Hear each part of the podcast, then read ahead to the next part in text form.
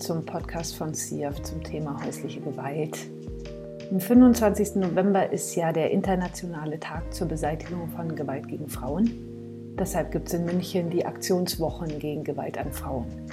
Bei denen machen verschiedene Vereine und Organisationen mit. Es gibt Veranstaltungen und Vorträge und so weiter. Und für CIAF hat das Thema eine große Bedeutung und deshalb wurde hier ein Infostand im Café geplant. Weil das Café aber jetzt wegen Corona zu ist, gibt es den Infostand digital zum Anhören. Falls ihr CIAF nicht kennt, das ist eine Beratungsstelle von Frauen für Frauen mitten in Heidhausen hier in der Sedanstraße. Es gibt hier ein Café für Frauen, die können hier zur Beratung oder zu Veranstaltungen kommen und das Café ist auch ein Beschäftigungsprojekt für Frauen. Die Expertise sind Alleinerziehende, aber es werden hier alle Frauen beraten, egal welche Themen sie haben oder wie sie leben. So, mein Name ist Jessica. Ich wollte mich mit dem Thema häusliche Gewalt näher beschäftigen und habe ein paar von den Mitarbeiterinnen von CIAF gefragt. Wir haben Gespräche geführt, um uns eben genauer mit dem Thema auseinanderzusetzen. Und jetzt stelle ich euch die Mitarbeiterinnen erstmal vor. Ja, hallo zusammen. Ich bin die Michaela Theis, Fachleiterin äh, im Bereich Treffpunkt Kaffee Glanz, Beschäftigungsprojekt bei CFV. Mein Name ist Roswitha Zirngiebel und äh, ich habe hier verschiedene Aufgaben im Haus, bin auch Beraterin, Beraterin mit den Schwerpunkten Existenzsicherung, Themen zum Leben ganz allgemein und mache auch viel, äh, gerade in den Veranstaltungen für alleinerziehende Frauen, für alleinerziehende Mütter. Ich bin Jelena Stanilo, vielleicht kennen mich manche von vorherigen Podcasts. Ich habe sechs Jahre lang im Frauennotruf hier in München gearbeitet. Also ich habe mit dem Thema nur so sag, am Rande gearbeitet, aber weiß ein bisschen die Grundsätze und ein paar Geschichten dazu. Genau. Also, mein Name ist Susanne Otter. Ich bin bei SIAF e.V. als Beraterin tätig. Ich bin von Beruf Sozialpädagogin und ähm, die Themen, zu denen ich berate, ähm, gehen von Existenzsicherung, also Geldfragen, bis hin zu ähm, Erziehungsfragen mit den Kindern, aber auch Krisensituationen und psychosoziale Beratung. Und da fällt ähm, das Thema ähm, von häuslicher Gewalt her ganz gut rein. Und daher kommen auch die Erfahrungen, die ich habe. So, das Thema häusliche Gewalt ist sicherlich kein leichtes Gesprächsthema, aber es ist wichtig, dass wir darüber sprechen und deswegen probieren wir es. Und dass man sich natürlich auch die Frage stellen muss, was da passiert. Also warum sind so viele Frauen von Gewalt betroffen? Was, was ist da los? Was ist da gesellschaftlich los? Wie kann das passieren? Und das sind ganz unmittelbare Fragen und da äh, aber, aber die, mit dem muss man sich auseinandersetzen. Also das ist eben ganz wichtig. Also das geht ja auch darum, dass sich was verändert. Ähm, und da muss man einfach gemeinsam hinschauen, ja. Und ich würde jetzt mal damit anfangen zu fragen, was ist eigentlich häusliche Gewalt? Was verbirgt sich hinter diesem Begriff? Wir aus der Fachwelt sagen ja, eigentlich heißt es falsch, es ist keine häusliche Gewalt, sondern speziell Partnerschaftsgewalt. Dann wird es auch nochmal deutlicher. Und äh, ich sage jetzt mal, es ist ein breites Spektrum, äh, was das, wo das beginnt. Das ist tatsächlich nicht erst, wenn man wirklich körperliche Gewalt erfährt. Es beginnt bereits in dem Miteinander. Das heißt, es kann sich zeigen natürlich in verbaler Gewalt, Beschimpfungen, Beleidigungen, Erniedrigung, Entwürdigung. Das kann man dann oft auch im Miteinander merken. Also das ist oft in der Beratung wichtig zu erwähnen, wie ist denn der Umgang eigentlich mit der Partner, Partnerin.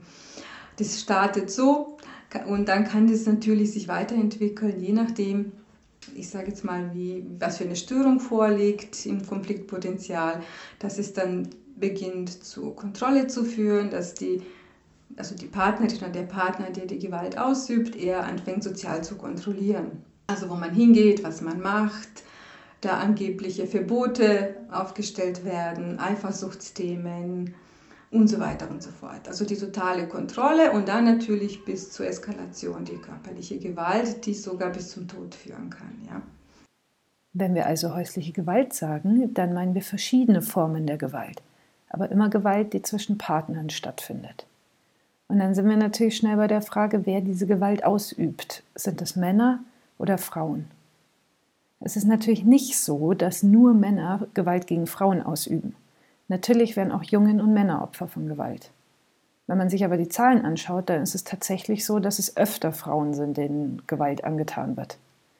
35 Prozent der Frauen in Deutschland sind es, die seit dem 15. Lebensjahr Gewalt erfahren haben. 22 Prozent durch den eigenen Partner. Es gibt eine Statistik, die das Bundeskriminalamt jedes Jahr veröffentlicht, wie viele Delikte der Partnergewalt es gab.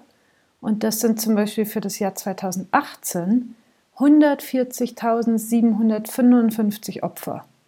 Und davon sind 81 Prozent weiblich. Durch diese Zahlen wird jetzt deutlich, dass Partnergewalt ein soziales Problem in Deutschland ist, das sehr weit verbreitet ist und dass es vor allem Frauen sind, die darunter leiden. Es gibt aber auch viele Männer und Jungen, die Gewalt erleben. Aber weil sie auf eine Beratungsstelle für Frauen ist, konzentrieren sich die Erfahrungen hier natürlich auf Frauen. Wir sprechen hier also nur über Gewalt gegen Frauen, weil wir darüber was sagen können. Damit wollen wir aber nicht behaupten, dass es für Männer grundsätzlich kein Problem wäre. Das stimmt natürlich nicht. Jetzt möchte ich auf die Frage eingehen, warum passiert diese Art von Gewalt? Also was sind die Ursachen und wie entsteht die? Hören wir uns mal an, was die CF-Mitarbeiterin dazu sagen kann. Häusliche Gewalt ähm, ist ja ein Thema, das rein so vom, vom gesellschaftlichen her durch alle Schichten und Kreise hindurchgeht. Also das taucht ja relativ gleich verteilt auf.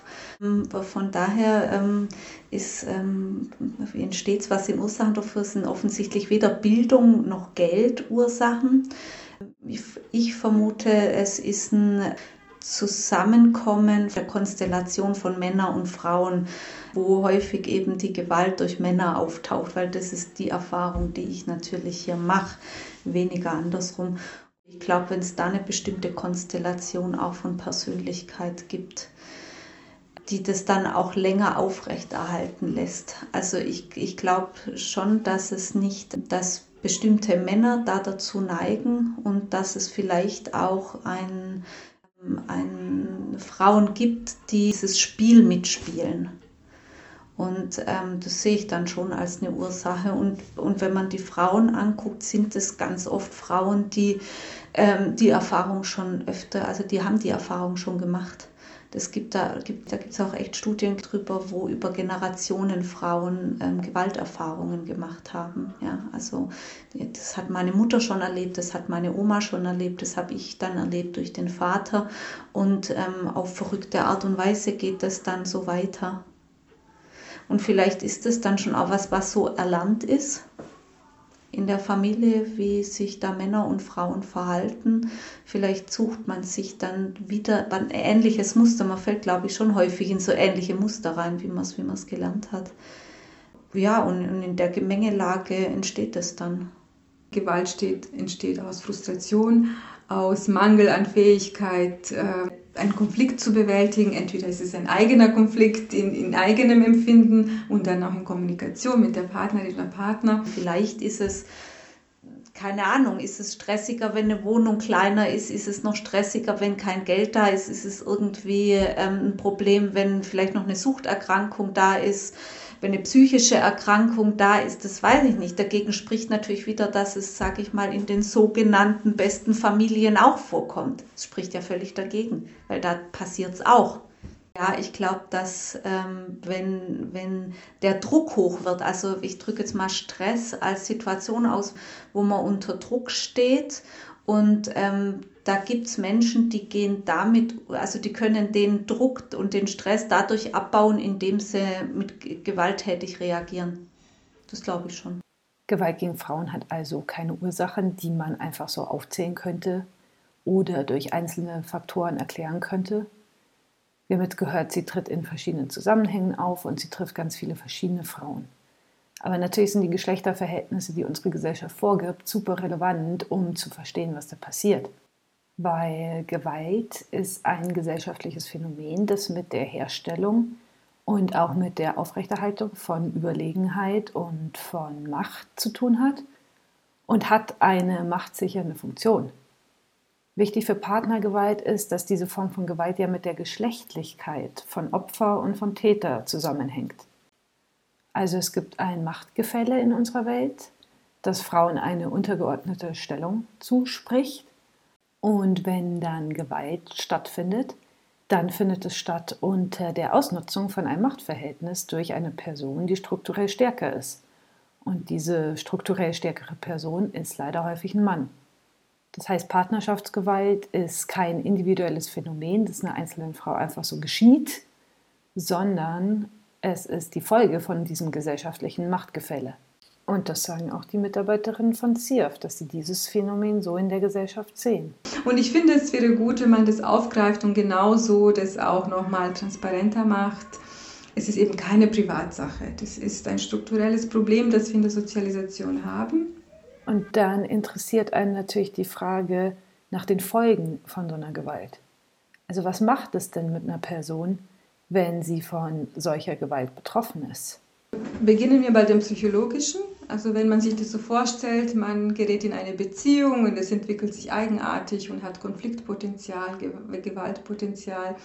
Die Folgen sind oft, dass, die, dass sie dann bemerken, erstmal Gefühle zu entwickeln, sie seien minderwertiger, dass sie sich immer mehr zurückziehen, isolieren, weil, wie ich auch erwähnt habe, diese soziale Kontrolle dann vielleicht entsteht. Man muss sich dann rechtfertigen, wo gehe ich hin, mit wem, somit auch die sozialen Kontakte weniger werden und somit auch die Unterstützungsmöglichkeiten weniger werden. Also psychologisch, psychisch geht es einem schlechter, bis hin zu Depressionen, schwerwiegenden Depressionen, Vernachlässigung der Kinder, wenn man Kinder hat.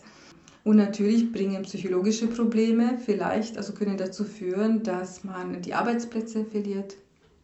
Damit wird die Existenz äh, bedrohlicher, die eigene, und wieder wird diese Abhängigkeit dadurch gestärkt. Das heißt, man ist dann abhängig womöglich psychologisch, finanziell äh, von dem Partner, der Gewalt ausübt. Und dann ist es wie so ein Strudel, in dem man meint, man kommt da nicht mehr raus. Ja. Also das, die Ursachen sind dann auch auf verschiedenen Ebenen. Was ich finde, das auch auftaucht, ist häufig so ein, ähm, das ist fast ein bisschen wie in so einer Co-Abhängigkeitsbeziehung. Man entschuldigt das ja auch oft, ähm, weil das ja auch so, so, so schambehaftet und so schrecklich ist, ja, dass der Partner einen schlägt, das Geld kurz hält oder ein verbal beschimpft ähm, das, ähm, das ist ja was, das, das darf ja eigentlich nicht sein. Und, ähm, und mit, mit, dieser, mit dieser Scham, die da da ist, entsteht häufig schon so was wie, dass man das entschuldigt. Man will nicht, dass die Nachbarn das mitkriegen. Ähm, und, und deckt ja auch das dann damit. Das ist wie wenn man irgendwie ähm, seinem Partner irgendwie unauffällig irgendwie die Schnapsflaschen irgendwie zum Altglascontainer bringt. Dabei ist es ja verrückt, na eigentlich denkst du dir ja, ist ja cool, wenn die Nachbarn das mitkriegen und vielleicht auch mal was sagen. Aber nein, so rum ist es nicht. Na und dann ist natürlich ein Punkt, an den man vielleicht nicht sofort denkt, der aber in meinen Augen durchaus relevant ist, die Kosten, die durch häusliche Gewalt verursacht werden. Diese Kosten müssen nämlich von der Gesellschaft als Ganzes getragen werden. Also dazu gehören zum Beispiel die Kosten von Polizei und Justiz, für die Einsätze der Polizei, für Strafverfahren, für das Gefängnis, dann die Kosten der Unterstützungsangebote, also Beratungsstellen, Schutzeinrichtungen, dann auch gesundheitliche Kosten für medizinische Behandlungen, für Therapien und so weiter, aber am Ende auch Transferleistungen, also Krankengelder oder äh, Sozialhilfe, weil wenn Leute ihr Leben komplett neu organisieren müssen, dann sind sie in manchen Fällen oft auch auf Sozialhilfe angewiesen.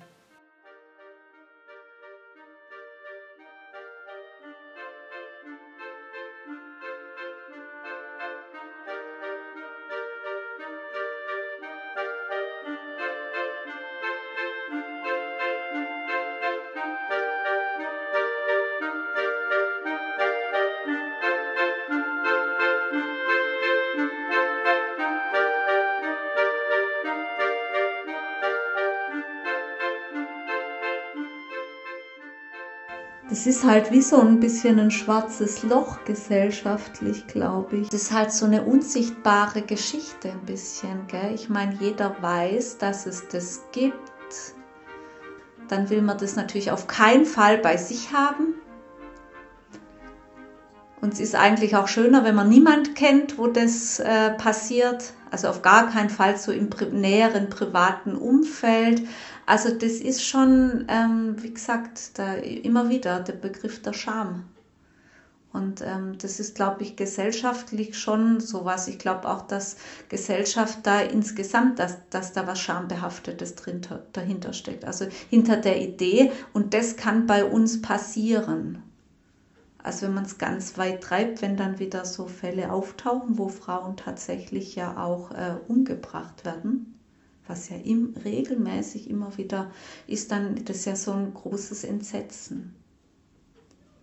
Und das kann bei uns kann sowas passieren, ja. Na und dann stellt sich natürlich irgendwann die Frage, was kann man denn machen? Also was kann eine Gesellschaft machen, um dieser Gewalt entgegenzuwirken? Fangen wir mal mit CIAF an. Was können denn Einrichtungen wie SIAF tun? Ja, ich finde sehr, sehr wichtig, dass SIAF dranbleibt und äh, auch das Thema immer wieder anspricht. Das machen wir regelmäßig hier im Haus. Wir beteiligen uns immer an Aktionen. Und vielleicht wäre es auch wichtig, dass wir äh, das Thema öfters in, in Fachgremien ansprechen und nicht nur im November, wenn diese Aktionswochen sind. Wie gesagt, wir machen intern sehr viel. Nach außen vielleicht noch aktiver werden und äh, immer öfters darüber reden, Frauen ermutigen, das Thema anzusprechen, mm, sich Hilfe zu holen. Das, äh, das ist sehr, sehr wichtig. Ich würde sagen, gerade die Aktionswochen, die jetzt momentan laufen, sind eine ganz, ganz wichtige ähm, Sache. Also es geht einfach darum, immer wieder ein Zeichen zu setzen und äh, einfach das Problem äh, zu schildern und an die Öffentlichkeit zu transportieren und auch unermüdlich äh, öffentlich zu machen.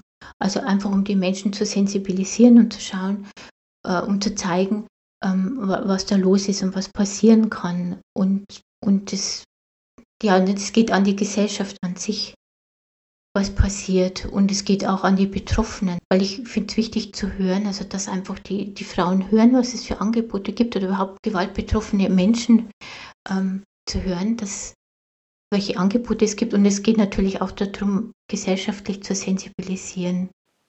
Und da fragt man sich ja schon, warum ist dieses Thema so ein Tabuthema?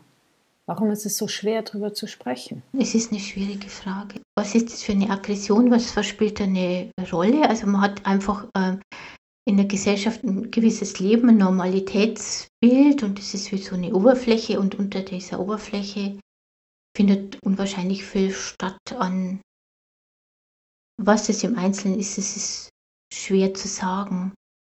Aber das äh, rutscht so aus diesem, aus diesem Normalitätsgefüge heraus scheinbar erstmal. Und ähm, ich glaube, für die Frauen ist es so, dass das äh, leider immer wieder in Gesprächen merke ich, dass eine Rolle spielt. Also dass, dass einfach ähm, das unheimlich schambesetzt ist, das Thema und eben auch sowas zu tun hat wie das Gefühl, versagt zu haben, regelrecht. Also ja, warum, warum bin ich zum Beispiel in dieser Beziehung und warum habe ich mich auf diese Partnerschaft in Anführungszeichen eingelassen. Was ist da passiert? Was habe ich da nicht bemerkt? Oder ich habe was bemerkt und konnte einfach immer nur diesen Weg weitergehen und, und die Verpflichtungen wurden halt einfach immer mehr und es sind Kinder da und dann wurde es durch die Jahre immer schwerer zu gehen. Und das sind dann natürlich auch so Sachen, die zusätzlich dann dazukommen, also einfach die, die Scham und auch das Gefühl, versagt zu haben irgendwie. Ähm, auch Selbstvorwürfe spielen eine große Rolle. Und, und das, das macht es nochmal äh, schwerer dann. Also das äh, bildet ja nochmal eine Schicht von Schweigen dann, die sich da oben drauf setzt. Also das kommt mir so vor, als würden die Frauen da noch was auf sich nehmen, was aber überhaupt nicht auf ihre Schultern gehört. Ich höre immer wieder, dass die Frauen die Schuld auf sich selbst nehmen und sagen, ich, ich habe was Falsches gemacht, ich äh, musste besser sein oder ich hätte mehr Geduld haben müssen und so weiter. Äh, die nehmen, dass es selbst, äh, dass alles, dass es selbstverständlich ist, dass die Frau äh, immer unterworfen ist, ähm, alles mitmachen muss und nicht darüber reden soll. Und das ist sehr schwierig. Wenn die Täter, Täterinnen, die haben ja, sage ich mal, ein in Anführungszeichen gestörtes Verhalten. Es ist ein Gewaltpotenzial. Geht immer in die Richtung, Betroffene würde ich sagen, immer, die haben keine Schuld. Die können nicht, ich denke, jede Frau, die Gewalt erlebt, hat schon ihre Strategien, wie laufe ich sozusagen auf Zehenspitzen, um ja nicht irgendwie den Partner und die Partnerin zu provozieren. Aber das ist falsch. Die Verantwortung ist bei demjenigen, der die Gewalt ausübt. Und diejenigen, wenn die merken, mein Verhalten gefällt mir nicht und ich kann es nicht kontrollieren, Hilfe holen. Es ist ein psychologisches Problem. Es ist, es ist, ich sage immer, wenn man einen Beinbruch hat, dann geht man ja auch zu einem Orthopäden und zu einem Arzt. Und wenn man das eigene Konfliktpotenzial nicht steuern kann, ist es wie so ein Bruch in der Seele. Dann muss man auch zu einem Arzt. Das muss man nicht alleine lösen. Also wäre die Strategie, einfach mal sich Hilfe zu holen. Auf jeden Fall, was ich mitgeben möchte, es gibt keine Schuld bei der betroffenen Person.